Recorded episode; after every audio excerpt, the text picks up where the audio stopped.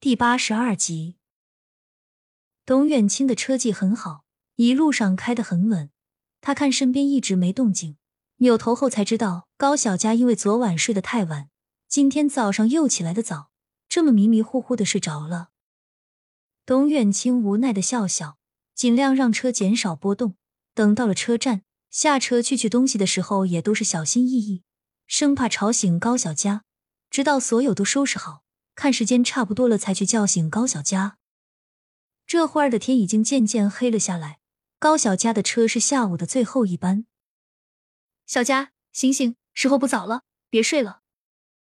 董远清摇醒了还在昏昏欲睡的高小佳，才从梦境中清醒。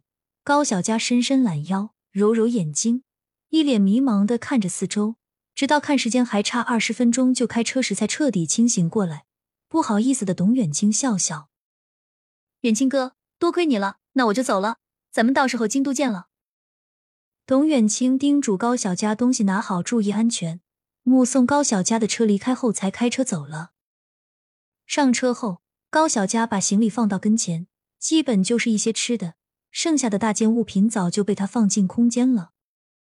因为刚才睡了一路，高小佳此刻并不是很困，看了一会儿窗外的夜景。迷迷瞪瞪才睡着，醒一醒，醒一醒，到站了。售票员站到高小佳跟前，朝着他喊道：“高小佳被吵醒，看着售票员，一脸不好意思的说着抱歉，然后拿起行李下了车，到了学校。高小佳来到宿舍楼，放下行李，刚休息没多久，就听见门外有敲门的声音。来了来了，稍等一下。”高小佳着急忙慌的去开了门，才注意到门口站着的是苏梅梅。梅梅，是你啊，赶紧进来坐，我正在收拾呢。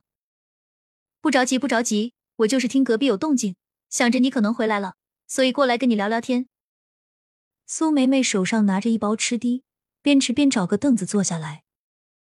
高小佳铺好床铺，收拾好东西，然后倒了杯水递给苏梅梅。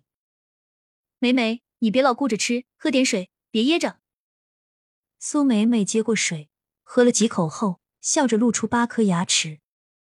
小佳，明天就开学，我都不知道新内容难不难啊？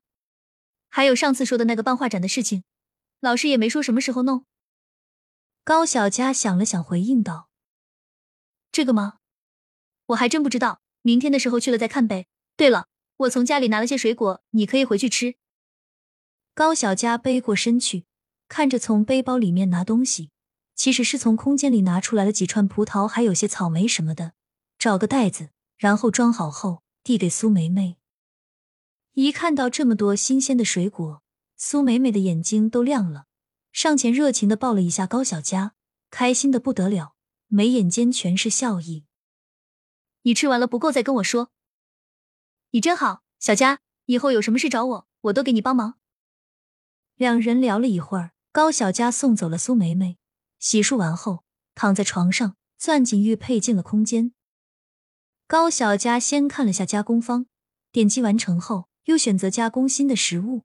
点击完后，就听到系统机械的声音：“恭喜主人完成主线任务，获得一千积分。”原来是之前的加工十字作物完成了。高小佳看了眼空间的积分，这阶段忙着没看，都是自动收割。现在居然有了几万的积分，选择支线任务空间面积升级，点击完成。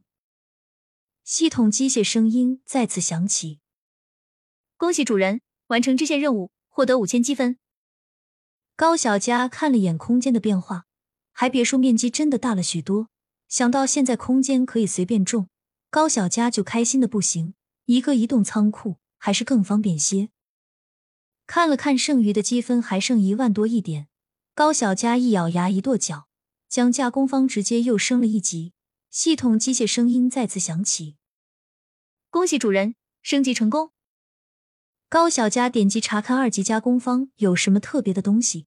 之前一级只可以加工食材，二级居然可以做美容佳品，那以后化妆品的钱不就省下来了？越想高小佳越激动，感觉莫名的又多了一条发财的路。刚好空间现在又变大了，他准备抽时间可以去弄些药材回来种植，毕竟越是年份久，效果就越好。弄好一切，高小佳出了空间。第二天一早，跟苏美美吃完了饭，两个人去教室里没待多久，高小佳就被班主任叫了出去。老师，您找我？高小佳还有些不知所措，不知道发生了什么事。小佳啊，你别急，没什么大事，就是之前李老师跟我提了说要让你参加画展的事情，你准备的怎么样了？班主任一脸慈爱的看着高小佳。亲切的询问道：“高小佳有点激动的说不出话，缓和半天后才开口道：‘我已经准备好了，老师，刚才太激动了，不好意思，别见怪。’瞧你这傻孩子，那行吧，既然准备好了，今天晚上的话，收拾收拾出发去农业基地那边，先采风，然后看你们进展如何。谢谢老师，谢谢老师，太感谢您了。”高小佳不停的鞠躬，班主任劝了半天才劝住。让他赶紧先回去上课，等学完再回宿舍收拾。到了教室，苏梅梅看着一脸笑意的高小佳，凑过来偷偷的窃窃私语，说悄悄话：“有啥好事是不是？”高小佳点点头，轻声说道：“明天我要去农业基地，准备参加画展前的集训，可能这几天暂时没办法陪你了。”苏梅梅一听高小佳选中了，也是真心的为他高兴。赶忙摆摆手，大气的说道：“瞧你说的什么话？你能去参加画展那是好事，我替你开心还来不及呢。去那里注意安全就行。”高小佳点点头。等到下午下课后，他赶紧去富贵私房菜了一趟。到了门口才知道，富贵私房菜改名了，现在叫富贵酒楼。一进去，由于是熟悉面孔，高小佳立马就被请到了包间。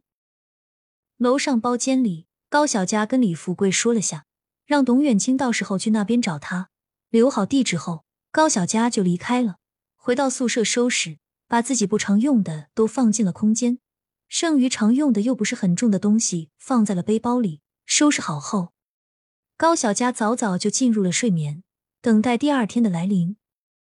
因为昨晚太过于激动和兴奋，高小佳居然失眠了一晚上，没怎么休息。但是精神却格外亢奋，一大早天还没亮就醒了。高小佳起来洗漱好，等快到规定时间的时候，提前就到达了等待的地方，才看到已经有好多的学生在那里等了，里面还有上次欺负高小佳的那个女生苏丽丽。看到高小佳也在，苏丽丽明显态度极为不爽，冷哼了一声。跟他一同的人都看出来苏丽丽对高小佳的敌意。高小佳也不管那么多，站到一旁，连个眼神都懒得搭理。等过了一会儿，就看到带队老师出现，站在学生中间，热情的做了自我介绍：“同学们好，我是你们的带队老师，我姓陈，你们可以叫我陈老师。接下来由我带你们去农业基地度过一段特训的日子，所有人一律不允许请假，特殊情况除外。每周会有两天的休息时间，一切以安全为主，听明白了吗？听明白了。”同学们异口同声，齐齐答应。